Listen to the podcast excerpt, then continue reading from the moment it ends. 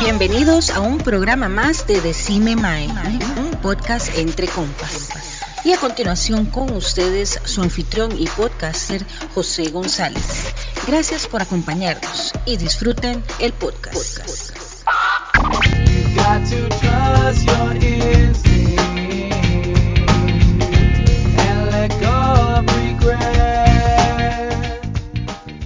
Hola, hola amigos, bienvenidos a un programa más eh, de Cime bueno, un programa especial de, de Cime un podcast entre compas. Y bueno, vamos a darle continuación a algo de lo que hicimos hace unas semanas atrás. Y es hablar, bueno, de un peliculón. Doom, la Duna, donde hicimos un programa sin spoilers y ahora, bueno, eh, toca, toca dar este programa, como, como decimos, ¿verdad? Con nosotros, mandar balazos, ¿verdad? A lo, que venimos, a, la de verdad. Eh, eh, un programa que va a traer spoilers, pero solo spoilers sobre la película, esa, la parte 1. Así que si no han visto esta película, pueden detener el podcast aquí en este momento y pueden devolverse a nuestro anterior podcast que se llama La previa de Doom, sin spoilers Después se ven la película y bueno, se devuelven y nos escuchan para que escuchen este programa que va a estar buenísimo y con y así de bueno que igual tenemos a los mismos expertos que nos hablaron sobre la película Doom. Así que bueno, vamos a hablar sobre estos caballeros que están aquí con nosotros. ¿Qué Guido, cómo estás? Buenos días, José. ¿Qué tal, José Ramón, Rafita? Espero que estén bien. Un abrazo. Y bueno, con muchas ganas de comenzar este podcast ya para para hablar de esta película Dune que yo creo que nos encantó a todos. Sí, sí, en, realidad, fue una película que, bueno, buenísima, se las trae José Ramón. ¿Todo bien? Gracias por acompañarnos nuevamente. Todo súper bien, man. muchísimas gracias por invitarme de nuevo al podcast. Me gustó mucho formar parte del primero, man, y muchísimas gracias por permitirme formar parte de este segundo para dar nuestras opiniones de esa peli que sí estuvo bastante buena, la verdad. Sí, sí, sí, claro, claro. Gracias, más bien. Y, y eso, Rafa, eh, bienvenido de vuelta también. Este, ¿Cómo estás? Eso, gente, pura vida, ¿no? Muy contento de estar aquí una vez más con mis amigos grabando de un tema que me interesa tanto. La verdad que tenía muchas ansias por, por grabar este segundo podcast porque la película me encantó. Sí, sí, sí, está, está muy buena y vamos a hablar sobre ella. Así que bueno, antes de iniciar, recuerden visitar nuestras redes sociales y también escucharnos por lo que son nuestras diferentes plataformas de audio, como lo son Spotify y Anchor, entre otras muchas más en las que estamos apareciendo. Y este, bueno, eh, vamos a iniciar. Eh, Doom, parte 1, este, es una película de ciencia ficción que salió a finales de octubre del 2021. Es escrita por Eric Roth y eh, eh, y en una super dirección de Denis Villeneuve, el cual es conocido por haber dirigido cintas también muy buenas, como lo son Prisoners, Sicario, La, Llegada y Blade Runner 2049. Y por supuesto, vamos a hablar sobre esta, sobre Doom. Eh, wow, eh, bueno, empecemos con una, una pregunta simple, pero bueno, se las trae. José, es la, ¿cómo la viste? ¿Esperabas esta super película así en esto o, más bien fue mucho? O, decime, contanos. Mm, vamos a ver por dónde empezar. Sí, me gustó bastante el estilo que aplicó Villeneuve a la película. No, aún no he visto entera la de David Lynch, pero sí fue muy con una escenografía hermosa, con una ambientación que lo envolvía a usted, lo hacía sentirse como, como un Fremen en el desierto. Ay, sí, demasiado buena. Este, Rafa, ¿vos qué, Mae? ¿Sobrepasó tus expectativas o, o cómo quedó la película? Mae, yo creo que en mi caso, eh, sí, sobrepasó las expectativas que tenía, la verdad que, que y eso que eran altas. La, la verdad que ese, ese director no, no decepciona con las películas que hace. Y, no, y como decía José, la escenografía, la música, la actuación, cómo escogieron el casting, ¿no? Y yo creo que uf, estuvo muy, muy bien hecha. Es un, regalo para los fans de la saga. Sí, sí, sí. Y, contanos vos, Guido. A mí me pareció excelente en todo sentido. Eh, al principio, porque desde que la película comienza, como decía José, te hacen sentir que estás en otro planeta. Entonces es una experiencia súper chiva. Y después todas las escenas en el espacio te hacen sentir definitivamente que, estás ahí. Entonces yo pienso que esa parte es muy importante. Y me gustó mucho lo del director. Eh, atreverse a hacer esta producción Dune porque ya se había intentado anteriormente y esos proyectos no habían tenido mucho éxito. Y entonces hay que darle eh, el reconocimiento ¿verdad? al director por haberse atrevido con esta propuesta y que llegara a tener tanto éxito. Rafita nos decía que fue muy apegada al, libro. Y entonces yo, yo, pienso que por ahí va un poco el acierto junto con el casting y, y, toda esta producción, ¿verdad? La escenografía y todo, y lo que son los efectos y eso. Ok, yo les, voy a dar mi opinión, man. Y me imagino que para, para muchos que nos están escuchando, espero que sea la misma, ¿verdad? Y aquí es donde yo voy a decir algo más. Yo la película no sabía en realidad a qué iba más. Sí tenía muchas, muchas cosas buenas, porque se había escuchado primero que era una novela, que es la mejor novela de ciencia ficción que hay en libros. Eh, me dijeron que, eh, y eso lo discutimos aquí, que no viera la película anterior, que mejor viera esta, porque así entonces iba a tener, o sea, iba, iba, iba a ver algo mucho mejor de lo que ya se había creado anteriormente. Pero les voy a decir algo, y, y como lo dije anteriormente, y lo voy a decir ahorita, yo quiero que ustedes tres saquen pecho, ma, de lo que hicieron anteriormente porque por el podcast que ustedes hicieron anteriormente, en el cual yo también estoy ahí, ustedes en realidad nos, transportaron y nos informaron para que nosotros llegáramos a salas de cine, porque eso fue la experiencia que yo pasé, que yo llegué a la sala de cine y yo dije, uy, mae, ve dónde están esta gente, ya sé quiénes son, ya sé qué van a hacer, ya sé de dónde vienen. Entonces, al yo tener esta información que era limitada, pero era algo súper bueno lo que ustedes dieron, más yo llego al cine y digo, más yo disfruté la película, a mí me encantó. O sea, eh, si, si hay que ponerle un 10, yo le pongo un 20, porque la película es buenísima gracias al, al todo lo que ustedes le pusieron, más. Entonces, este, más bien muchísimas gracias por, eso. Vamos a hablar sobre esta peli porque más se las trae. Eh, fue una excelente escenografía, efectos especiales, el elenco, todo lo que hablamos en el podcast anterior, más cumplió, cumplió. Y muchísimas gracias nuevamente a ustedes tres por eso, más. Entonces, entrémosle, entrémosle a esto porque en realidad estoy súper emocionado con esta súper película que pasó. Este, bueno, vamos a empezar con lo que es el planeta Caladan y nuestro personaje principal, que es eh, Paul Atreides. Guido, háblanos un poco sobre Paul. Mae, em, vamos a ver, la primera escena que nos presentan de Paul es cuando está con, con, con su mamá, con Dama Jessica, ¿verdad? Que están comiendo, o están, me parece que están desayunando. Y, y ahí ya vemos una, una escena muy interesante porque Paul le pide a Jessica que le que si le puede pasar el agua. Y entonces ella le dice que utilice la voz. Entonces eso fue algo que eh, en el podcast anterior habíamos hablado un poco sobre los poderes de la, de la Bene Gesserit. Y entonces Dama Jessica le dice, um, oblígame. Algo así le dice ella, ¿verdad? Sí, correcto. O como que utilice la voz más bien. Y entonces ahí vemos a Paul ya haciendo gala de todos sus poderes, ¿verdad? Como, em, como un aprendiz de, la escuela Bene Gesserit y también como un aprendiz de la Orden Mental, ¿verdad? Eso, eso era, era exactamente que eso es lo que iba a hacer, ¿verdad? Es un, es un aprendiz, ¿verdad, eh, José Ramón? Él todavía parece que le falta.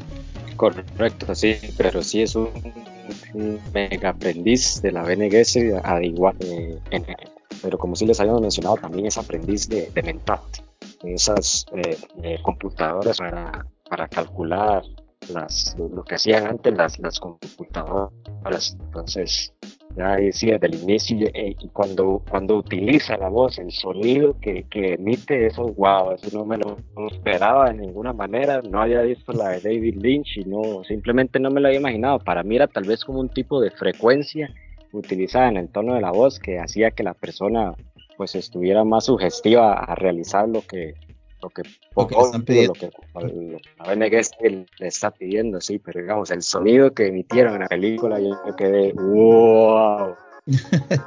sí, sí, fue demasiado bueno, mami. Este, ah, bueno, algo ahí que, que también, bueno, nos brincamos algo un poquito, ¿verdad?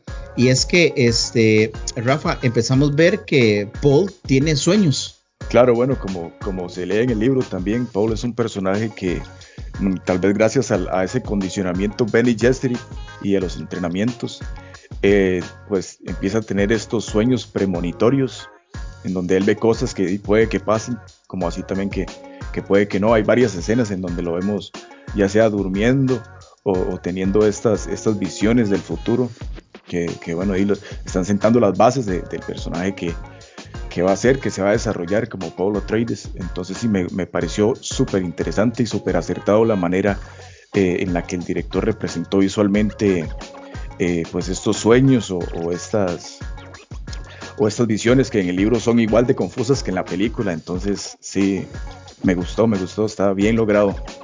Qué bueno, man, qué bueno, man. Sí, y, bueno, eh, este, este, digamos, este poder y todo esto, bueno, pasamos ahora a la parte donde es el nombramiento de la casa Atreides sobre el planeta Arrakis. Eh, wow, este, qué increíble, ¿verdad? Eh, bueno, como lo habíamos hablado, pasar de un planeta lleno de vida, Guido, ¿verdad? A, que le den esto, ¿verdad? Pero, pero, o sea, eh, todo lo que, toda la ceremonia, ¿verdad? Que tiene que pasar por para que se dé esto. Sí, bueno, yo pienso que esa es un cambio difícil ¿verdad? Porque dejar, como usted dice, bueno, un planeta lleno de vida y pasar a Arrakis, que es un planeta eh, totalmente desértico, eh, es un cambio difícil. Pero yo pienso que aquí el tema de fondo es, digamos, lo que Duque Leto ya sabía de antemano, que era una trampa. Porque... Los tres. Sí, claro.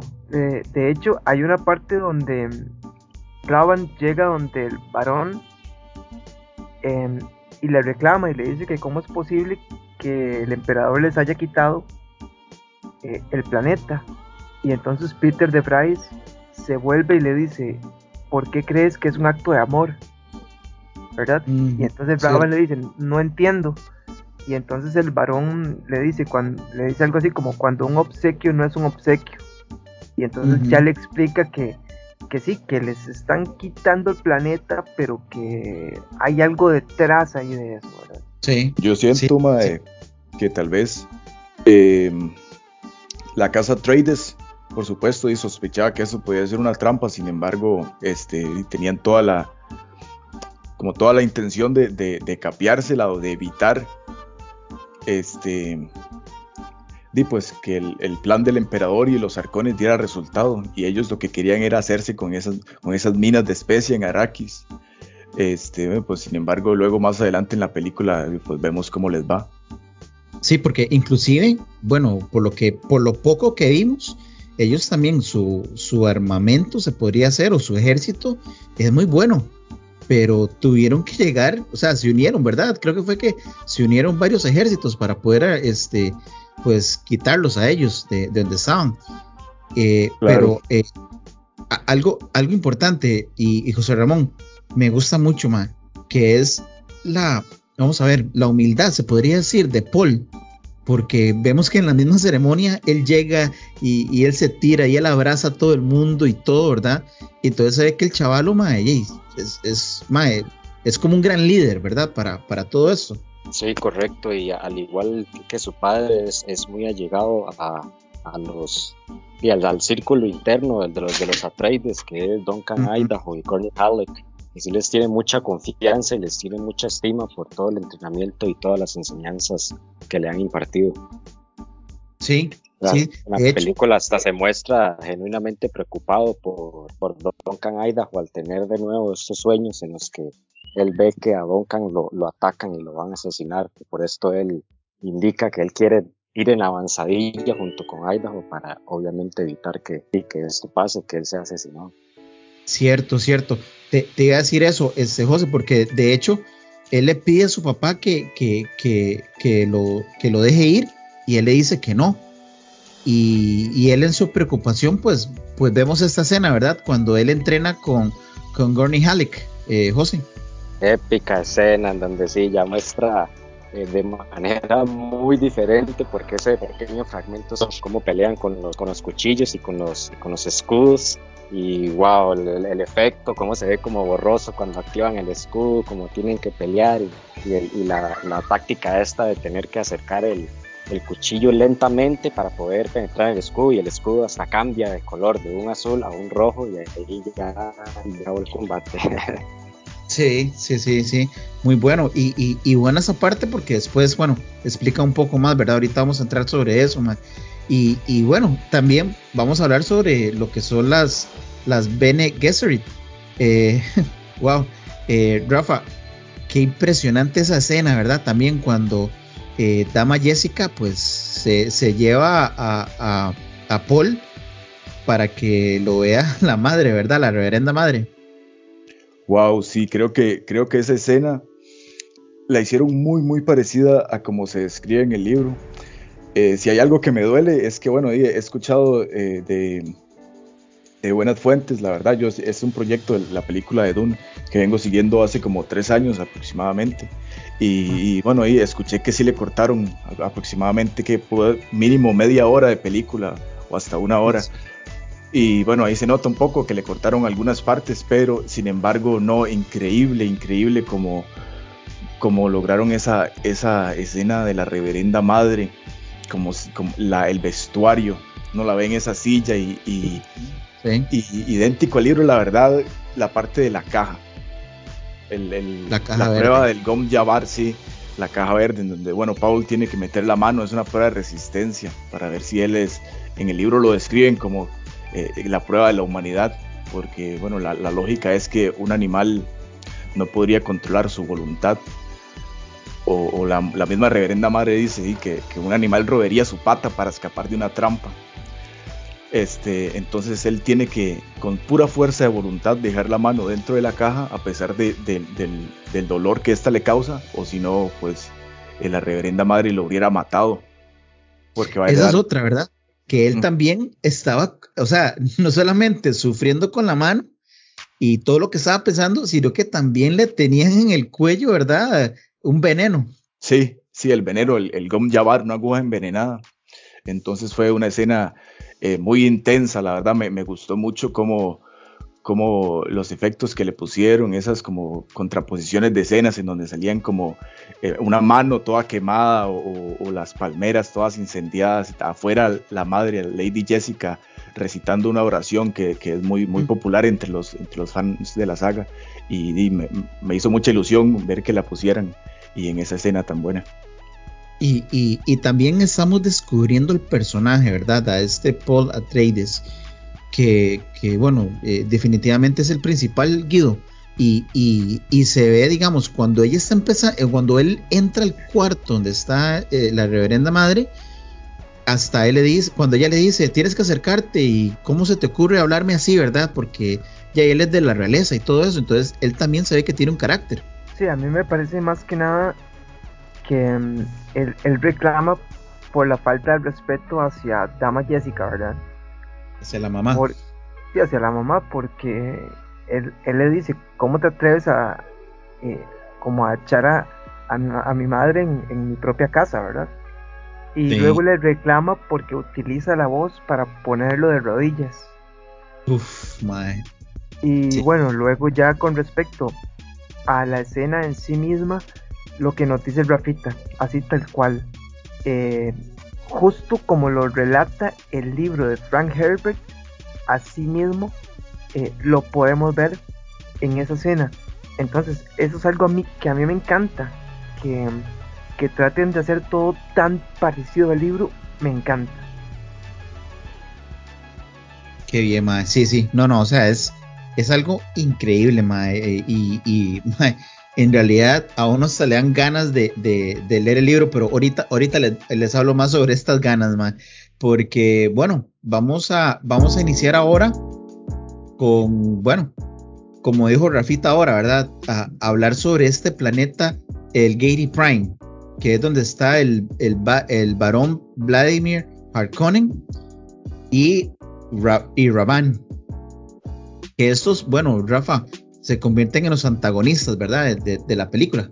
Claro, sí, los, los, los Harkonnen que habitan este planeta Giddy Prime en la película, en realidad los vemos bastante poco, me hubiera gustado verlos un poco más, espero que, que ahonden más en los Harkonnen en la segunda parte, que ya está confirmada. Eh, pero sin embargo lo poco que se vio fue épico, me encantó cómo, cómo fue representado ese, ese planeta Giddy Prime, que se supone que, bueno, eh, es un planeta que está completamente contaminado ya eh, gracias a, esa actitud y, esa filosofía que tienen los Arconen de, de, excesos y, de este, explotar la naturaleza. Entonces, bueno, pues es un planeta completamente que se ve como si fuera todo hecho de metal, todo lleno de, smog, el aire.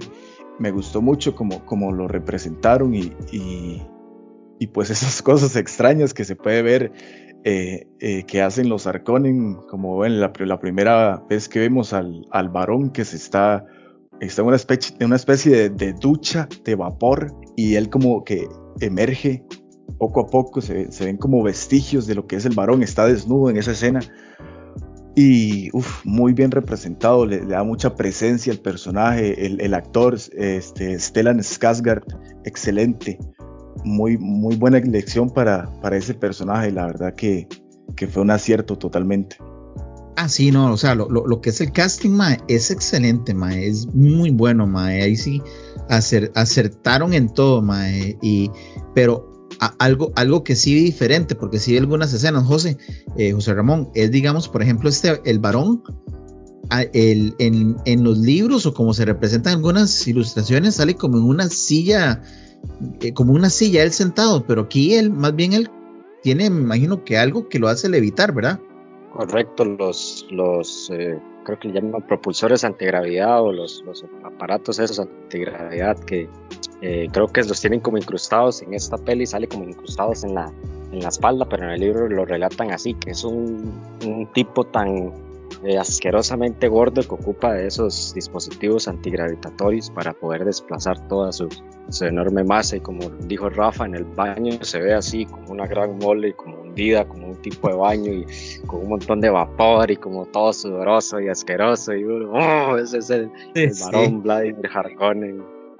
Y, también, y también, José Ramón, me gusta, me gusta el papel de, de, de, de Ravan, porque es como, Jay, bueno, es Batista, ¿verdad? Y sale así, ¿verdad? Como siempre él enojado, ¿verdad? Y, y como queriendo destruir y pelear y todo. Sí, como, como sediento de sangre en todo momento y como para que le pongan un Atreides al frente para poderlo destazar vivo, ¿verdad?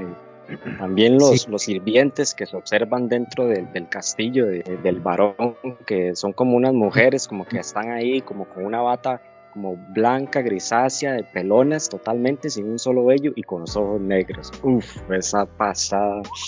Increíble. Sí, sí. Por cierto, por ahí, por ahí también sale eh, eh, este, este actor que ya ha salido en algunas películas eh, donde sale sin cejas, que es como la, ¿qué se podría decir? Que es como un sirviente, ¿verdad? De, directo del, del, varón. Ese personaje. Peter de. Correcto, sí, ese, ese, personaje es Peter de Bryce, que es el Mentat de los Harkonnen.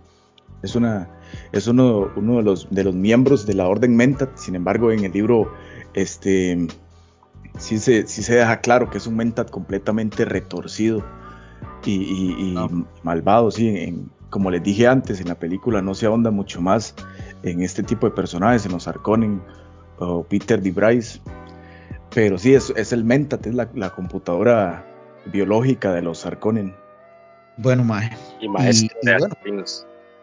Y y, y, lo que estábamos hablando, ¿verdad? Eh, Guido, eh, los, los efectos, los efectos, Mae, cuando ellos están yendo de, este planeta, ¿verdad? De, en el que todo es verde, el, eh, todo es verde, el planeta Caladan, mae, eh, donde vemos la nave donde está saliendo del agua, mae, porque es increíble los efectos y todo, mae.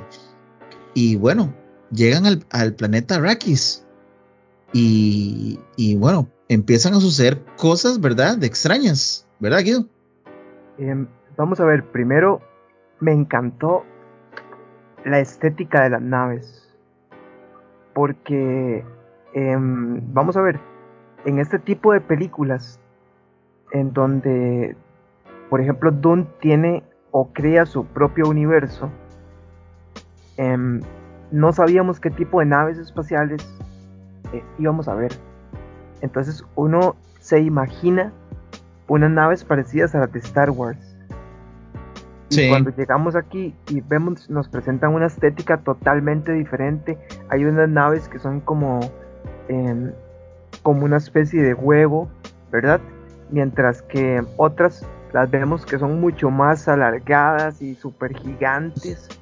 Entonces este, vemos que cada nave es diferente de acuerdo a su necesidad, digamos, o a su ocupación. Y después, después lo que decís ya en cuanto a la llegada al planeta Arrakis, me encantó la escena y no sé si, mis compañeros estarán de acuerdo. Em, cuando por primera vez abren la compuerta de la nave y entonces aparece un tipo con una gaita Que, que empieza a tirar el sonido como de, ok, llegaron los Atreides y esa escena a mí me impactó, me, impactó un montón escuchar esa gaita y, ver cómo ellos iban llegando a un nuevo planeta, a una nueva realidad. Eh, para mí fue tremendo esa escena. El vestido de Lady Jessica también que utiliza. El, y, ver, digamos, el viento, pero el viento no viene solo, el viento viene con arena, ¿verdad? Y todo, o sea, y, escuchar las gaitas y todo, la verdad es que sí, ma, fue, fue una escena muy buena, ma, excelente. Y, y bueno, soldado este, Atreides, Atreides, Atreides. Y también, y también José Ramón, que eh, los, los, los, lugareños, se podría decir así, reconocen, reconocen a, a Paul. Reconocen a Paul y empiezan a gritar, como para lo que ellos es el, la palabra para denominar al profeta, el, el Lisan al Gaid, el salvador de ellos, el Mesías. Uy, y ahí se empiezan a ver como esos que habíamos hablado, esos, esos destellos como religiosos que ya tienen implantados los, los nativos del planeta, los Fremen, por causa de las, de las Bene Gesserit. Que hay un, hay, un, hay un momento ahí donde Tufi Howard eh, les dice eh, a Paul y a Dama Jessica, me parece, que no se emocionen, que eso es, que, los, que a ellos los obligaron a venir, que eso es amor Harkonnen, les dice. ¿Y vos qué crees? Ah, sí, claro, claro, obviamente los habían obligado a, eh, asistir ahí, digamos, ¿verdad? Obviamente. Pero vos crees que, eso de que, de que él es el, el, el profeta, digamos, el que los va a liberar, ¿vos crees que también eso es obligado? Madre, madre, ah, yo siento que esa escena es muy importante en donde vemos a, los habitantes de, de Arrakin, de esa ciudad, y, están como alabando o diciendo ese nombre, Lisan al Gaif, lo están gritando a Paul, porque es como un vestigio, es lo que estábamos hablando en el último podcast, de, esta misionaria protectiva, que es lo que, eh, lo que hicieron las Bene Gesserit. Muchos años antes de que ellos llegaran, implantaron estas supersticiones para que cuando ellos llegaran ahí, lo recibieran como si fueran, como si fuera una profecía, como si él fuera el Mesías. Entonces, eso decir. Claro, entonces eh, mucho de eso también es como ese fervor religioso y, supersticioso de, que él es el, el Lisan al Gaib o el Mesías. Pero entonces, si estamos correctos, entonces de que, ok, los obligaron a ir, pero a donde ven a Paul, ellos entonces eso sí lo hacen ellos por su propia voluntad, no porque están obligados. Claro, sí, ellos reconocen. Se podría explicar así. Sí, claro. Donde ven la luz, ellos están entonces, y sí, aquí está aquí está el que viene a rescatarnos, a, limpiar todo esto, mae. Y, bueno, y, hay, y hay varias escenas también que, bueno, que no son todas buenas, ¿verdad? Porque llega Paul, eh, eh, José Ramón, y llega a esa parte donde están las palmeras, que está este hombre regándolas. Sí, y le habla de, de, como de un mensaje muy importante. Bueno, primero le dice que la cantidad de agua este, que se necesitan para regar las palmeras podría como, no sé si salvar como 10 personas por día, o es una cuestión así, entonces creo que Paul le pregunta, eh, propone como eliminar las palmeras y repartir el agua a lo que el, a lo que el, jardinero le explica, creo que le explica que es una cuestión de estatus o poder y que él no, no, no, no debe cambiar eso. Y además se ve también de nuevo los, estos estos fervientes creyentes que le llaman Nisan al Gai, como desde una malla y todos acumulados y todos, algunos como rezando, otros pues, llamándolo y se ve así muy, muy místico, muy extraño. Y sí, y, y, Guido, qué fuerte, ¿verdad? Ver, ver que están, digamos, regando las palmeras y está este montón de gente, ¿verdad? Que parece que es como, ¿qué? Como una cárcel, algo así. Eh, bueno, antes que nada, creo que el, chaval que sale ahí le dice que las palmeras son em, sagradas, ¿verdad? Y que entonces imposible cortarlas.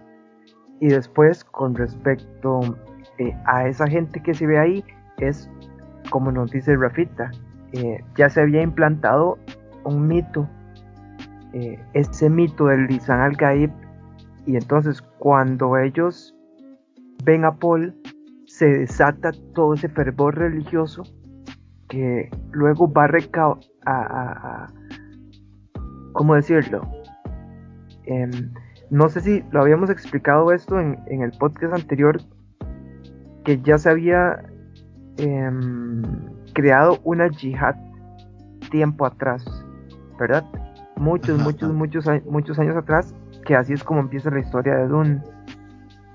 Y entonces, todo este fervor religioso eh, parece que va a crear o desatar una nueva yihad eh, en donde va a estar liderada por Paul.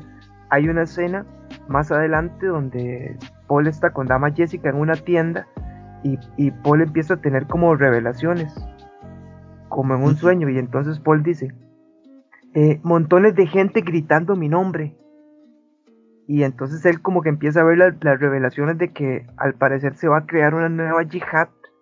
Eh, no sé si la va a liderar Paul, pero más o menos por ahí anda el asunto. Yihad era como habíamos hablado anteriormente, ¿verdad? En el otro podcast, que es como la guerra, ¿verdad? Una, una guerra entre en, todo el universo de lo que es Doom, ¿verdad? Así es, Rafa. Correcto, sí, la yihad. Se menciona mucho este tipo de cruzadas o, o yihads que son el lenguaje de los Fremen, así les dicen, que son como batallas o guerras que, se libran este, en, en, nombre de estas casas. También me gustó mucho ver este, que usted decía que esta escena eh, de las palmeras, esto está en el libro, se menciona lo de las palmeras, este, que se, se ve este contraste en donde ya sabemos que, que en Arrakis es un planeta en donde el agua escasea enormemente y que ahí están regando esas plantas y a uno le parece un desperdicio y que, que si la gente necesita tanta agua, ¿por qué la están desperdiciando en las plantas? Sí.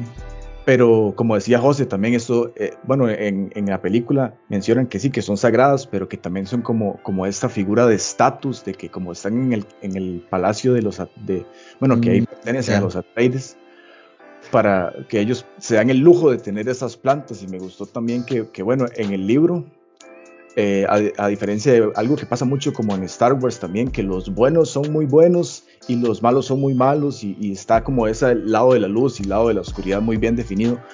En la saga de Dune, los Atreides tampoco son completamente buenos, que digamos, y esto sí se representa mucho porque desde el principio está todo muy militarizado, se ven incluso este, como estas, eh, eh, se es incluso como un poco nazi cuando salen así como todos, todos el ejército con las banderas y gritando el nombre de los Atreides y, y toda esa parte muy militar con el himno este que dijo Guido con las gaitas, la verdad que está muy bien este, representado ese lado de que los Atreides tampoco son eh, un pan de Dios, ¿verdad? Sí, claro, ma. o sea, encima todo lo que trae la película ma, es muy bueno.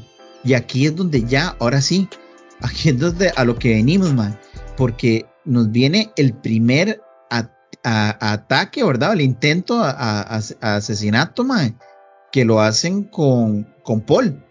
Este, porque lo, no sabemos quién, ¿verdad? Pero eh, bueno, contanos un poco sobre esto, José Ramón, sobre, sobre este ataque que le hacen a Paul, ¿verdad? Porque él, por lo que vemos en ese momento, él estaba estudiando, ¿verdad? Lo que, lo que son todos, eh, todos estos que viven aquí, ¿verdad? Los arakis. Correcto, sí, él está como un tipo de, holograma, que eso también se menciona en el libro, la manera en, que él va estudiando los, términos y, todo lo que él debe saber sobre Arrakis, y de repente, como por una pared, se abre un pequeño agujero y sale un, creo que en el libro lo denominan cazador buscador, lo ponen como, como una navecita muy pequeña, como con un tipo de como aguja, pero Paul lo logra ver a tiempo y se queda totalmente quieto, que esa es como la clave para, para sobrevivir al cazador buscador, que usted no se debe mover en el momento en que usted hace un movimiento brusco, el cazador buscador lo detecta y se manda como un proyectil contra la persona. Entonces Paul se queda quieto, en un momento como que está lo suficientemente lejos, se mueve súper despacio dentro del holograma y el buscador donde va navegando toda la habitación buscándolo, se le pone al puro frente, creando una tensión en la, escena y de repente la, la, Shadow Shadow Maps abre la puerta y entonces el buscador se le tira y ahí Paul lo agarra con, con la mano y creo que lo estripa. Eh, lo que me pareció al final impactante de todo es la parte que hay un Harkonnen como metido dentro de, de las paredes del castillo que había quedado ahí como por seis semanas, una cuestión así camuflado, escondido para, para el intento de asesinato. Y cuando ya abren la, como lo descubren donde está, ya el maestro está como seguro muerto, envenenado, no sé, asesinado, pero hubo, se ve un pequeño espacio entre la pared donde ahí se tuvo que haber quedado. O sea, imagínense la coerción que le tuvieron que aplicado al soldado para quedarse en esas condiciones y, dar el intento de asesinato por parte de los Harkonnen. Sí, sí, sí, muy, muy, muy excelente esa escena, mae. Y, y, bueno, ya, ya aquí en ese momento, el Duque ya dice, bueno, aquí está pasando algo, aquí está pasando algo y, y vamos a empezar a, a, hacer, a ver qué es lo que pasa aquí en este planeta y todo esto y, hablarnos un poco sobre esta, esta escena, Guido, porque es muy importante, la de Duncan Idaho, porque recordemos que él se había ido, digamos, como el primero, lo, enviaron de primero, ¿verdad? A Rakis, y bueno, nos, nos, cuando él vuelve, vuelve con, con una, un personaje, ¿verdad? En particular de, de la película. Bueno, esa parte es muy vacilona porque eh, cuando Duncan Idaho regresa, trae también a Stilgar, que es, me parece, el, el, primer Fremen que vemos eh, ya en la película en sí. Y cuando llega Stilgar, eh, escupe como sobre la mesa, ¿verdad? Y es como, y es como el saludo característico de los Fremen, como un saludo de respeto, ¿verdad? Y entonces Duncan Idaho sí lo sabía, pero cuando Stilgar hace ese toque, eh, hay que ver la cara de Duque Leto diciendo como que vara las de este mae. Y, y, entonces fue y los demás sacando, los demás sacando las, las armas y todo, ¿verdad? Los otros más iban a poner bravísimos, Y entonces este Don Canaidajo le dice como, no, suave, suave, es como una muestra de respeto. Y entonces el mae también escupe. Y, pero mae, eh, el, el, vacilón es ver eh, a Duque Leto como diciendo que más, más raros estos. Madre, qué, qué, increíble. Vean, ese, ustedes, eh, no me acuerdo quién fue, pero madre, mencionaron esto en el podcast pasado. Y cuando yo veo ese mae escupiendo, mae, mae, yo de una vez, mae, como que me empecé a reír. y, mi novia que estaba conmigo, mae, era como, lo van a matar, este mae escupiéndolo, pero ¿qué le pasa? ¿no? Y yo, suave, suelto que ahorita explican por qué, ¿verdad? Entonces ya, ya sale, ya sale este, ¿cómo se llama? Eh, eh, Duncan Idaho explicando, ¿verdad? Que no, que es una muestra de respeto, que bueno, eh, creo que fue Rafa, ¿verdad? Que lo había explicado, ¿verdad? Que esto más bien por, por la escasez de agua, ¿verdad? Es algo, es, es una muestra de respeto, ¿verdad, Rafa? Claro, entre los Fremen, eh, escupir es una muestra de respeto, igual que el acto de llorar. Está visto como un acto este, solemne o, igual de respeto porque se está gastando el, agua de su cuerpo por una persona.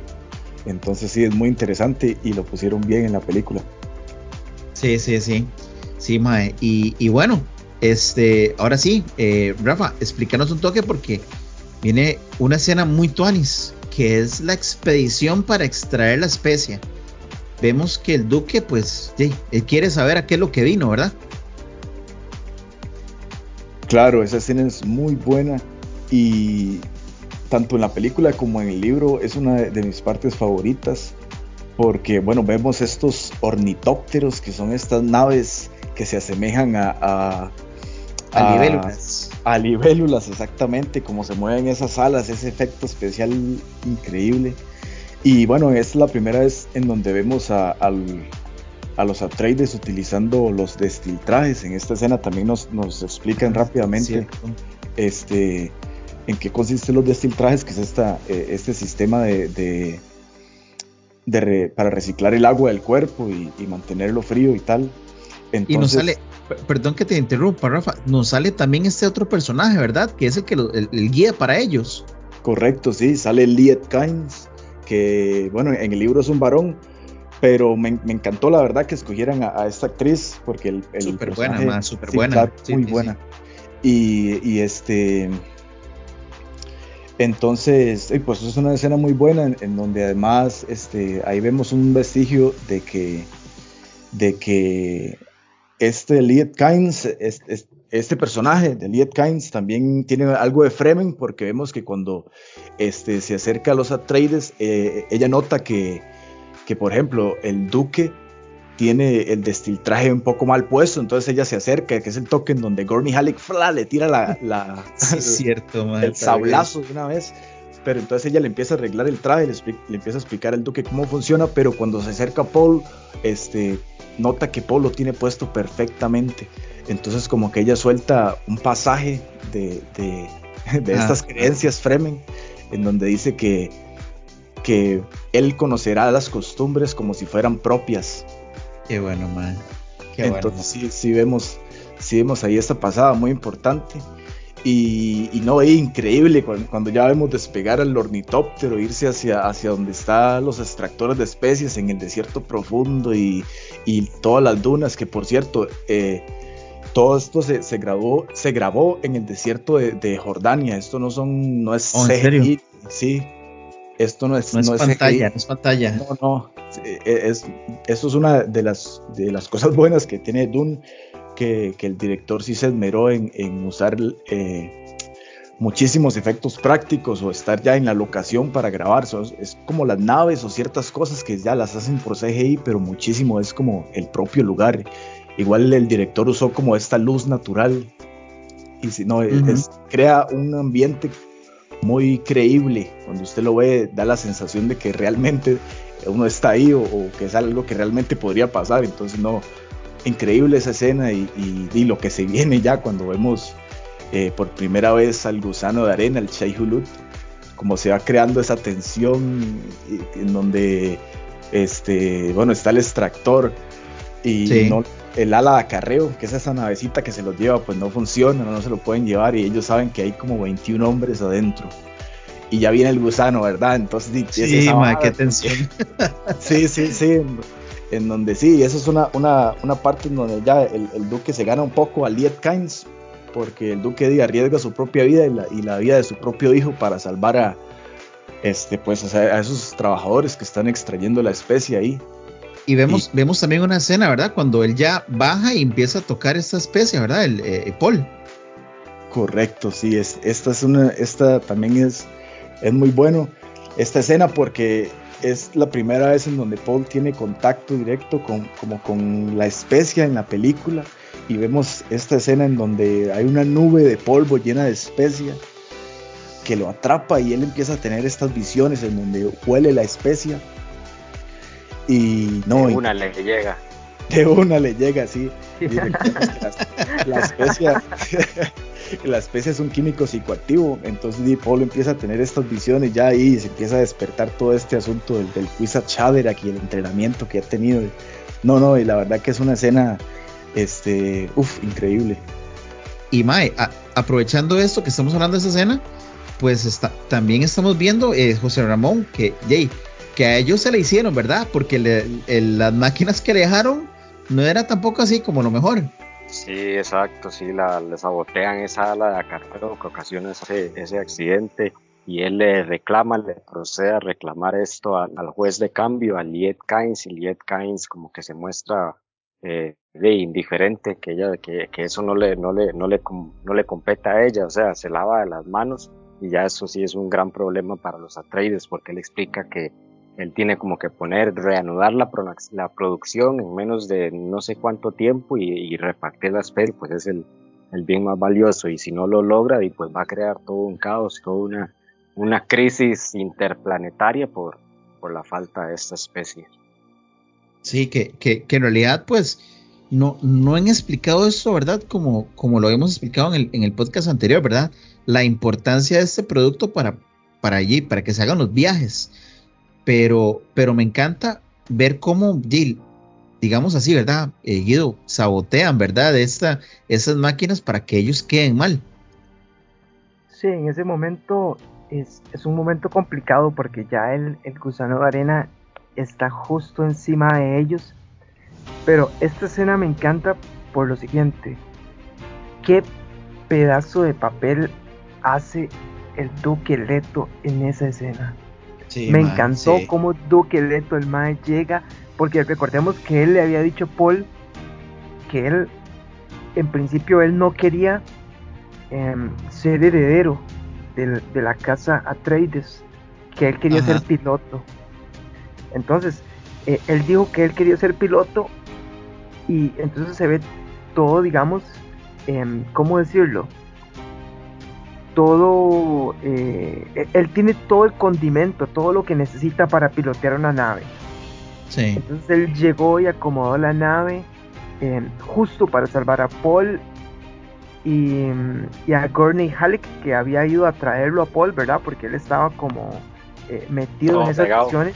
Sí, sí, bueno, no quería decir eso, pero la verdad es eso, estaba todo pegado, ¿verdad? Y, y entonces este, Gurney Halleck eh, tuvo que mm, llegar a rescatarlo, pero Duque Leto se luce como él llega y acomoda la nave y todo, o sea, a mí me encantó. De hecho, yo quedé eh, insatisfecho porque yo quería mucho más de, de, Duque Leto. Hablemos de eso, hablemos de eso, porque viene la batalla de Arrakis, Viene la invasión, la invasión de los Harkonnen, man. Y mae, esta, bueno, en sí, toda esta escena, mae, o este arco, como el que vamos a poner, mae, mae, es, es algo, mae, bueno, empecemos, empecemos primero por la traición, ¿verdad? Hay una traición ahí, este, Rafa. Claro, aquí ya se nos presenta, este, pues que el traidor es el doctor Yue, que para quienes no leyeron el libro, tal vez eh, fue impactante de ver en la película. Claro. Pero el libro eh, es algo que se nos viene dejando claro desde el principio, que el doctor Yue es conocido este, como el traidor de los Atreides y esto es porque los Harkonnen capturaron a, su esposa, que es la esposa del doctor Yue era una Bene Gesserit también, quien él estaba profundamente enamorado de ella. Los Harkonnen la, la capturaron y la están torturando en algo que en el libro llaman un amplificador de dolor. Este, en la película ya, la película lo pusieron un poco más gráficamente. El, el doctor Yue menciona que la, la, desmembraron como a una muñeca. Hay una escena donde vemos a un ser arácnido. Mucha gente dice que, que, que ese ser arácnido es más bien Guana Yue, que es esta esposa de, del doctor Yue, toda desmembrada y toda puesta ahí como una araña, como envuelta en cuero, porque en realidad sí se ve como un ser humano ahí raro. Pero, pero, ajá, ahí está esta trama entonces en donde el, doctor Yue traiciona a los Atreides para que liberen a la esposa, sin embargo, este, podemos ver que intentó ayudar primero a salvar a, Lady Jessica y a Paul Atreides. este, dejándole cosas a su disposición en ese ornitóptero en el que se los van a llevar los Arconen para dejarlos en el desierto.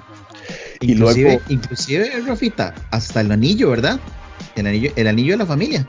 Correcto, sí, en esa escena en donde le dispara una aguja eh, con, como con este somnífero, una droga, al Duque Leto. Entonces el Duque Leto queda inmóvil, pero aún así escuchando. Entonces él llega, le quita el anillo y dice que es para dárselo a Paul. Se lo deja así como envuelto en una, en una nota. Y le explica ahí está, está esta pasada de, que le va a reemplazar una muela, un diente, para, para como una forma de, ataque o trampa. Porque él quiere. que si se lo tiran, que él no se va solo, ¿verdad? El papillo. Exacto, porque vemos el odio también que le tiene el doctor Yue al varón Arconen, él lo quiere matar. Entonces él usa al propio Duqueleto como un arma, le explica esto y que si él muerde muy fuerte este diente que él le cambió, se va a quebrar y va a expulsar este gas muy venenoso. Y pues esto da lugar a esta otra escena increíble. Sí, y, y más, bueno, ahí entrémosle, entrémosle a los efectos, la batalla, como, como empiezan a bajar las naves. Wow, eh, José Ramón, hablanos, hablanos sobre estos efectos y todo. Sí, claro, se ve Gurney Halleck saliendo todo a prisa con los soldados a Travis, a pie, día, ni modo, el Mae pide que, las, que se activen las naves de los Atreides, las que vemos salir de, del planeta Caladan, que se pongan en el aire y que empiezan a disparar contra el enemigo. Y como que unas empiezan ya a levitar y en eso como un rayo de otra nave impacta la nave y ya la destruye. Gurney Halleck nada más la ve como se enciende y estalla en mil pedazos y ahí alza el cuchillo y no, y vámonos todo el mundo para el ataque. Y ni modo, mándense bueno, valientes. Eh, eh, hubo una parte muy, muy vacilona ahí que fue cuando empiezan a caer las primeras bombas. Y cuando ellas caen sobre las naves se ve que las naves tienen también un escudo. Entonces cuando las bombas caen como que se, ve una especie de escudo azul y luego ya sí la explosión. Eh, todo eso fue muy novedoso porque digamos ya no... Eh, pareciera que ese escudo es de la misma tecnología que usan eh, que usan ellos, ¿verdad? En las peleas. Sí, claro. es cierto. Rafita, de hecho, nos había comentado algo de esa tecnología hacia el final del podcast anterior, ¿verdad, Rafita? Claro, en, eh, uno de los aspectos importantes en, el universo de, Dune o en, esta saga es que ellos tienen esta tecnología Holfman, creo que se llama Holtzman, eh, con la que crean escudos y es la misma tecnología que usan las naves para viajar y, el varón Arconen para levitar. Es como una tecnología antigravedad, como que funciona como, como con la fuerza que hay entre un átomo y otro, algo así, no me acuerdo, pero es una vara como que y pueden crear esos escudos, sí, y me, me respetaron mucho, la verdad, este efecto, efecto Holtzman en donde los proyectiles tienen que entrar lentamente para poder penetrar ese escudo. Y vemos que las bombas sí se ralentizan antes de caer, o, la misma escena en donde el doctor Yue le dispara al Duque Leto. Y, es este dardo que tiene que hasta que sacar como una especie de, motorcito para poder meterse lentamente eh, y penetrar el escudo. Entonces, está bien logrado, la verdad, y me gustó mucho esa escena del ataque, porque, bueno, lo que hizo por, por, si no lo, entendieron muy bien qué fue lo que pasó, lo que, lo que hizo el doctor Yue fue que desactivó el escudo principal que protegía a toda la ciudad. Entonces, este, y los Arconen, junto con estas, eh, eh, estos Sardaukar también, eh, los atacaron así sin piedad por la madrugada, en la noche, con, con, con todos los flancos abajo y pues fue como una masacre. Que aquí, que aquí, que aquí debemos decir que mm, el emperador había mm, eh, ofrecido eh, dos o tres batallones de guerreros Sardaukar a los Harkonnen para ayudarlos en ese ataque, ¿verdad? Sí, sí, eso fue un complot, bueno. Uf, no, increíble la escena eh, de los Sardaukar cuando van a buscar los Sardaukar a Salusa Secundus está en una especie, en una especie de ritual de sangre ahí, con unos, como con unos, con unos más crucificados de cabeza y les cortan la, les cortan la garganta y agarran un poco de sangre y se los ponen en la frente y toda esa vara dice que se que para representar eso que los Sardaukar son son son locos y que son muy rudos y despiadados pero muy bien hecho la verdad ese, ese canto gutural también que ponen eh, me, encanta como la música de Hans Zimmer me gusta mucho. que, hablando ah, de eso de los de los explosivo, digamos, eso la comunidad de fans se lo tomó, o sea, yo he visto una cantidad de memes y la escena es demasiado importante, o sea, ese cántico fue demasiado fuerte, yo creo que nadie se lo vio venir y todos quedaron totalmente impactados. Qué bueno, mae, qué bueno, mae, porque, bueno, vienen los, los, los Sardukars que también están aquí metidos, pero Guido, Jay, nos vienen en, y, y, y viene esta gran pelea, ¿verdad? De Duncan Idaho háblanos sobre Jay, de Duncan y, todo lo que pasó. Aquí yo creo que estaremos todos de acuerdo en que esa escena donde comienza a pelear, eh, a pelear Duncan Idaho es increíble. Cuando, cuando Duncan Idaho ve que vienen unos, unos guerreros, no sé si, si eran eh, Harkonnen o Sardaukar, y hay uno que viene de frente y entonces Duncan agarra como un, un cuchillo y se lo tira. Y entonces a él, al contrario, le rebota incluso. Entonces se ve, mae, eso tuanísimo porque se ve eh, lo que nos decía Rafita y José en el programa pasado, que em, para penetrar los escudos tiene que ser un golpe más bien lento. No puede ser un, un disparo o algo rápido, sino que tiene que ser más bien como un corte lento para que pueda penetrar en los escudos.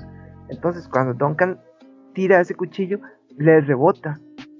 Y a partir de ahí comienza una, eh, una batalla, eh, bueno, increíble, ¿verdad? Sí, sí, sí, sí. Y, y bueno, llega un momento inclusive, eh, José, ¿verdad? Cuando, José Ramón, cuando ellos están peleando, que los más más bien se quitan. ya los más no quieren pelear con él. Sí, exacto, sí, y sí, se ve la brutalidad cuando los, cuando los Ardaukar, yo creo que todos los que se ven ahí deben ser, la, mayoría por lo menos Ardaukar disfrazados de cuando van entrando al, castillo y o sea, sí, los, los hacen papilla a los, a los Atreides, matan todos masacran y Duncan sí logra hacer frente y ya, se, impone más victorioso. Ya los Ardaukar saben que si siguen, eh, simplemente van a seguir cayendo como moscas.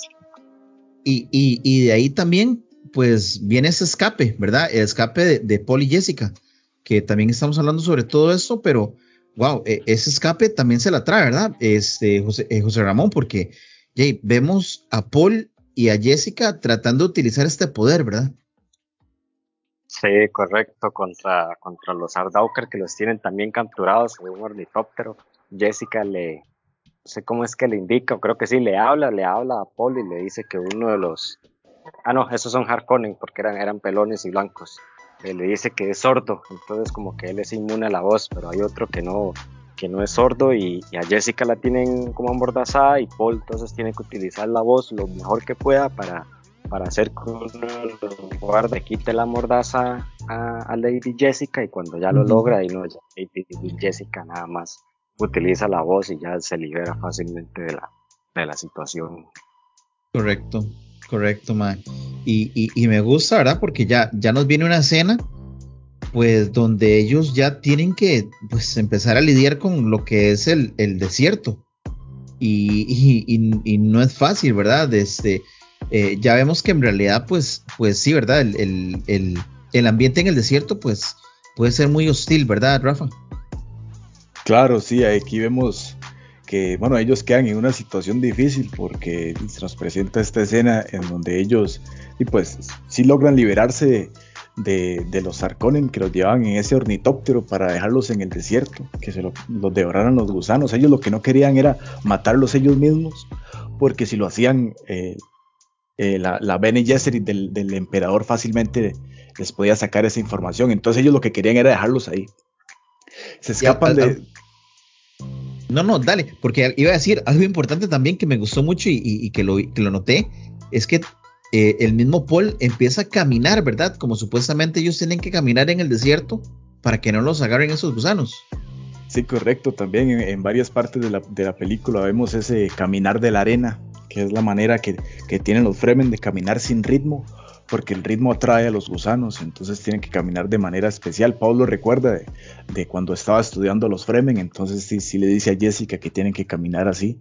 Y entonces ellos están en esta situación en donde ven que toda, toda su ciudad está devastada y detrás de ellos solo queda desierto hasta, donde alcance la vista.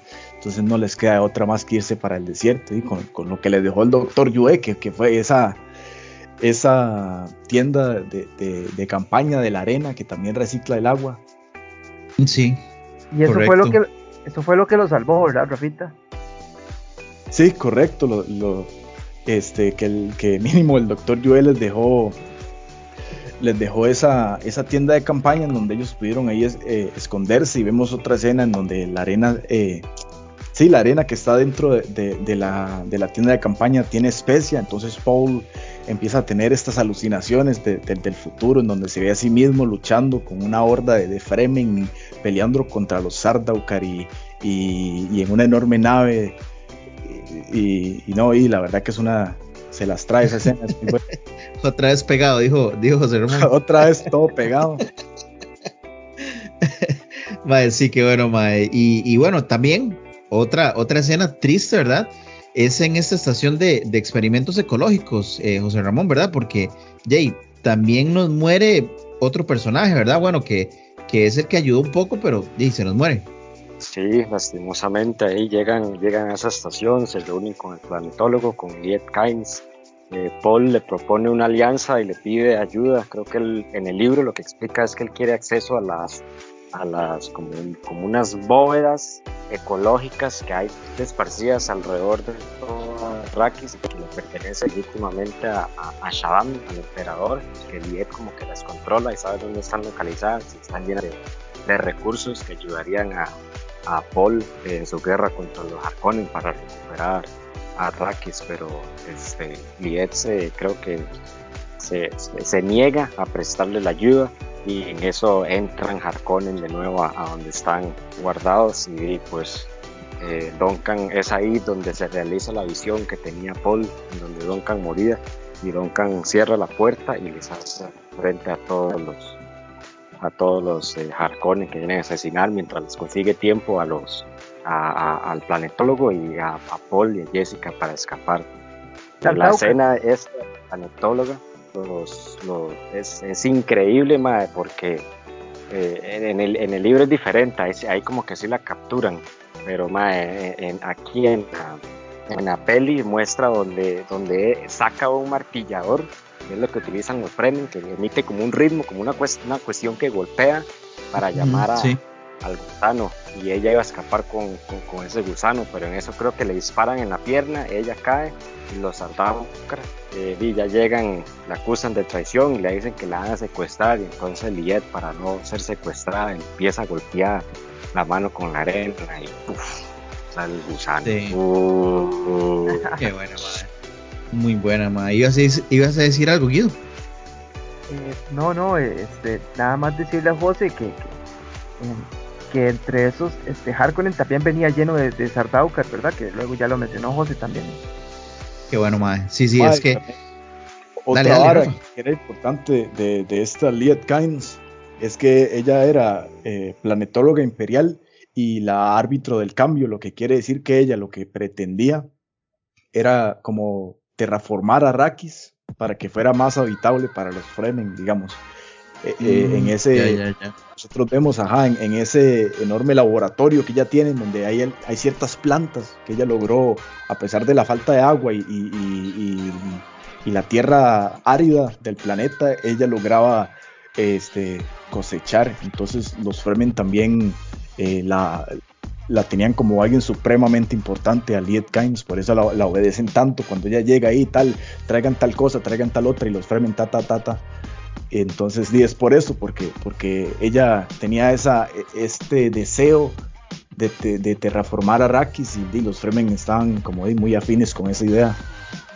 Sí, sí, y ya y eso es un planeta, ¿verdad? Que eh, es muy rico, ¿verdad? Y es poderoso, ¿verdad? Por su riqueza y, obviamente aquí vamos a ver que todo el mundo va, a pelear por esto, ¿verdad?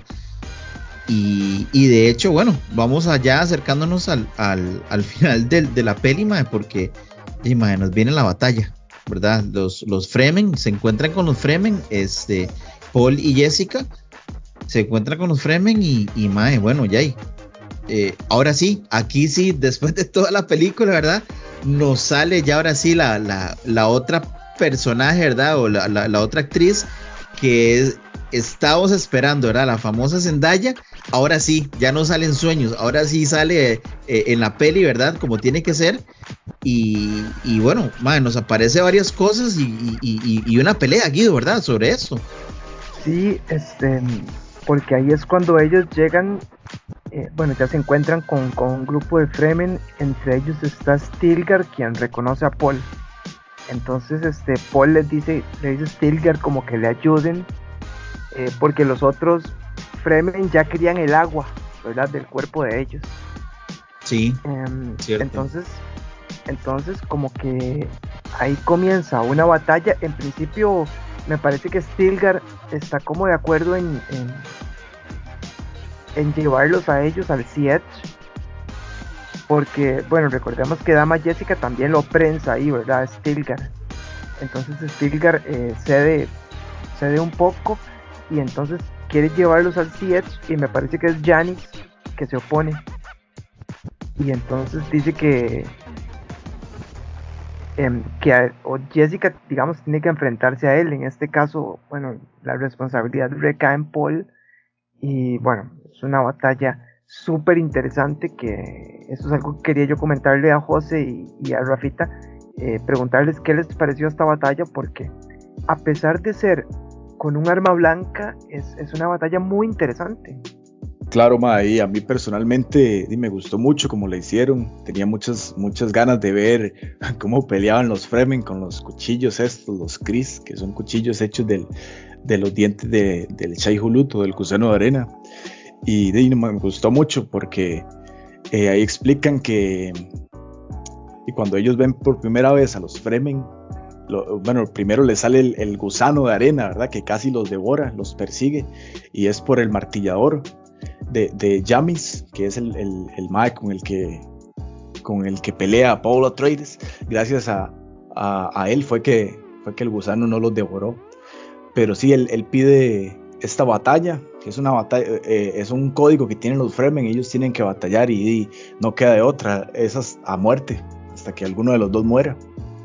Y, una pregunta, esa batalla, esa batalla era obligatoria porque yo no, yo no vi como que, o sea, más bien era como que se oponían, ¿verdad? Como que ellos sí querían sacar el agua de, de, los cuerpos de ellos, era, era por eso. Sí, correcto. Eh, eh, uno de los Fremen, Jamis, ese que menciona Guido, eh, él sí propuso en, la película que, no, y que los mataran y que les extrajeran el cuerpo, porque eso es, eh, les extrajeran el agua del cuerpo, porque eso es otra vara que hacen los Fremen, cuando alguien muere, le extraen toda el agua. entonces él decía, no, aquí que le, sirve más el agua que, dejarse, que dejarlos vivos. Eh, entonces él como que apela a, esta batalla, ¿no? En este momento no recuerdo cómo es que se llama, pero es como, como apelar a un parlay, ¿me entiende? Como algo que tiene que pasar, si usted lo dice. Entonces, este, di, eh, Paul se enfrentó y, vimos que, que, Paul hizo gala de todo el entrenamiento, de, prana bindu que le dieron con, de, para pelear y, como lo entrenaba Gorney Halleck y Don Canaida con, con las espadas. Y, sí, pues, y, y, algo más, algo más, eh, Rafa, bueno, en este caso con José Ramón, me gusta esto, eh, esto lo, estoy hablando con Guido, pero eh, José Ramón, quiero escucharlo de vos. ¿Qué tuanis? ¿Qué tuanis? Porque llega un momento Paul y le gana, pero él no lo mata. Y sin embargo, fue peor, ¿verdad? Que ese, de decirle que no lo iba a matar. Yami nunca tuvo una oportunidad contra Paul, por favor. Por, Paul tiene el entrenamiento por parte de Gurney Halleck, Duncan Idaho y además este, las habilidades Bene Gesserit para leer a su oponente y, los cálculos de aumentada. O sea, ya, estaba, ya, ya estaba muerto. Desde que el Mae demandó el combate ya había marcado la sentencia. Sin embargo, Paul sí se muestra compasivo, pero hoy no, la tradición demanda que el, perdedor de no es muere y, su agua se extraía y, así se demuestra también como las fuertes costumbres Fremen que han tenido que desarrollar para poder sobrevivir en, el hostil y árido desierto. ¿Y te gustó más? ¿Te, gustó esa batalla más? Sí, claro, de hecho Rafa, nosotros teníamos muchas expectativas de estas peleas con cuchillos, Rafa me había enseñado eh, como un video donde mostraba que Denis Villeneuve, alguien como que le daba seguimiento a lo que el MAE como más o menos consultado, veía en Instagram, daba, daba likes.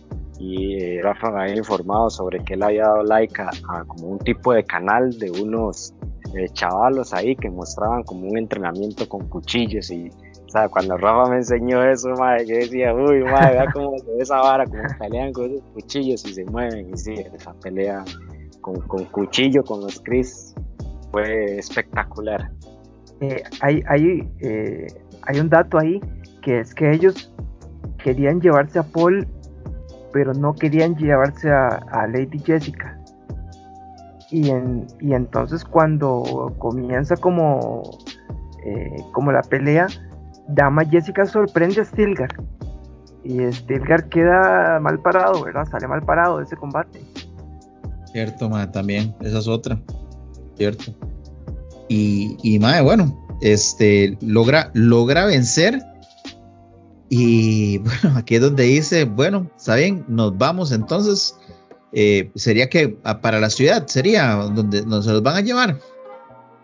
Mae, ellos viven en los Siege, que esos son unas instalaciones que tienen los Fremen en esas, en esas formaciones rocosas. En las películas salen mucho como unas piedras, unas piedras grandes así en el desierto. Ellos ahí este, hacen las comunidades y ahí viven los, los Fremen. Entonces, eso es algo que espero con ansias para la segunda parte. Ya la segunda parte, por cierto, está, está confirmada para 2023. Sale Dune parte 2. Qué bueno, Qué bueno, entonces para, para ahí es donde los llevan, ¿ah? para ese Siege. Qué bueno, ma. No, no, y, y, y, bueno, va, dejémoslo aquí porque qué excelente película, ma. Nuevamente, ¿verdad? Todo su trama, todo, todo efectos, excelente. Eh, ya no, vayamos despidiendo, vamos recogiendo. Este, José Ramón, decinos tus últimas palabras eh, sobre la peli. Este, eh, sí me gustaría mencionar un artículo que leí que decía que Frank Herbert, el deseo o el sueño de Frank Herbert era ver en la pantalla la escena del banquete, que es una escena, no sé si se habrá grabado, si se habrá omitido, como nos informó Rafa, que le quitaron media hora, pero la escena del banquete, cuando los Atreides llegan a, a, Rakis, eh, una noche, creo que es después de la noche del, del, del, accidente que tienen con el ala de acarreo y la factoría, el, el digo, el duque da, eh, da una cena y pues eso en, el libro lo relatan de una manera espectacular. El, Frank Herbert quiso ver la escena en, la película de David Lynch, no se dio. Los fans pensaron que en esta se iba a dar, lastimosamente eh, tampoco se dio, pero sí, eh, es, una lástima que se haya quitado, pero igual la película estuvo espléndida. Visualmente fue un, gusto verla. Bueno. Yo creo, y yo creo, con eso que están diciendo ustedes, que tal vez falta 30 minutos de película, y a veces sacan la versión extendida. Entonces, tal vez ahí no, no, no estamos perdiendo la, la esperanza ¿verdad? De, de, ver esos 30 minutos extra. Esa es la fe, que saquen esa versión extendida, porque sí, yo es algo que, que por ejemplo, esa escena que menciona José, la escena del banquete, es una escena que, que yo sé que grabaron, porque he visto incluso hasta fotos en el set y tal, pero se omitió. Y, yo calculo mínimo, como les digo, mínimo le tuvieron que haber cortado media hora o hasta, o hasta más, digamos, yo perfectamente le pudieron haber cortado una hora a esta película, tal vez por cuestiones técnicas, ¿sabe? de que ya se tiene que presentar en el cine y no puede durar tantísimo, pero hoy esperemos eso, que saquen la versión extendida. Y decíanos, decíanos Rafa, eh, tus últimas palabras. Madre, no, y espero que, que esta película y que haya gustado a la gente y que se, se emocione por el universo de Dune, tal vez que, que se que se mande a leer los libros porque son muy buenos y, vale la pena, la verdad es una, aventura épica de leer. Y, no, y que, que la, esta adaptación de Denis Villeneuve es, todo lo que los fans esperábamos. Y, no, espero que, que, saquen esa versión extendida y espero con ansias la segunda parte de la película, que como dice el director, no es, no es un, no es la primera y la segunda, sino es una sola película. Solo que no la puede sacar una, una película tan larga, entonces falta esa segunda parte y de esta primera no se puede juzgar hasta que salga la segunda. Qué entonces, buena, es eso, esperar la segunda. Pero es que, ma, esta película, como te digo, ma, es excelente, es increíble. Guido, háblanos. Eh, sí, sobre la película hay tres cositas que quisiera em, comentar. Una es sobre esta escena que nos han comentado José y Rafita, porque a mí me quedaron debiendo la escena del balicet. Yo quedé con muchísimas ganas de escuchar a Gurney Halleck tocando el balicet. Claro, mae, eso es algo que grabaron y lo quitaron también. Gurney Halleck Oiga. tocando el balicet y cantando también. Hans Zimmer compuso una canción para que la cantara este, Josh Brolin y se grabó, pero ahí lo quitaron. Sí, eh, bueno, eh, eso sería entonces una, una eh, de las cosas que quería comentar. Lo otro sería, em, vamos a ver que todos quedamos inmediatamente, apenas terminó esta película, como, ok, denme la segunda parte ya. Entonces, eh, es algo muy vacilón porque eh, bueno, Rafita nos comenta ahora que, la van a estrenar hasta el 2023 y, es, imposible. O sea, yo creo que ya para todas las personas que estamos leyendo los libros, que estamos eh, ya enfiebrados con el universo de Dune, queremos que esa película eh, venga ya, ¿verdad? Cierto, ma. Y como Cierto, tercer mae. punto, como tercer punto, eh, nada, agradecerle y a José que fueron los que me metieron a mí en el, en el mundo de, de Dune, en el universo de Dune. Estoy terminando el, el, el Mesías de Dune y, y deseando terminarlo ya para empezar a leer algo sobre, sobre la yihad, porque yo creo que ese es un tema que, que, la tenemos, que lo tenemos pendiente, ¿verdad? De José y, y Rafita. Claro. Sí, sí, Yo ma. le es- No, no. recomendaría que él lea el, el tercero, el, el que sigue, el de Hijos de Doug, y ya ahí, ya ahí se puede como desviarse, como para que tenga un, un, un buen cierre. Ok. Buenísimo, mae. No, no, y, y bueno, es de mi parte, mae, excelente película, mae. eh, me encantó, o sea, todo, todo, o sea, increíble. Eh, por ahí hablé con Guido que ya, pues ya tiene varios premios esta película, ¿verdad? De, de lo buena que es. Entonces, mae, imagínate, este, eh, ojalá que, que la segunda parte, pues sea lo mejor. Y estaremos ansiosos, ¿verdad? Para poder verla en el 2023. Eh, y también, Jay, esperar que Jay, seguir en esto, ¿verdad? El podcast y, y que, bueno, y que ustedes también sepan que están más que invitados, ¿verdad? Para cuando, cuando estemos a punto de, de- de que salga y, y poder hablar sobre esto nuevamente, ¿verdad? Y también invitarlos, ¿verdad? Para cualquier otro, otro programa, mae, que tal vez ahí nos podemos, ¿verdad? Planificar algo para, para volverlos a invitar, porque excelente, muchísimas gracias, chicos. Ustedes en realidad, este nos ayudaron bastante a entender la película, a disfrutarla también, porque al, al, al decir todo lo que dijeron, pues disfrutamos la película un montón. Y, y, de mi parte, pues bueno, este, muchísimas gracias, muchísimas gracias a ustedes por la película también, por tan buena que fue. Y no, este, recojamos esto. Este, gracias por escucharnos, amigos de CMMI. Recuerden que nos pueden seguir por lo que son nuestras páginas de Facebook, Instagram y Twitter y seguir escuchándonos por todas nuestras plataformas de audio como lo son Spotify, Anchor o Amazon Podcaster eh, para así encontrar programas como estos, así de chivas. Recuerden también compartir el programa, ya que compartir no cuesta nada. Y gracias por ser parte de CMMI, un podcast entre compas y pura vida 3000. Chao. Chao.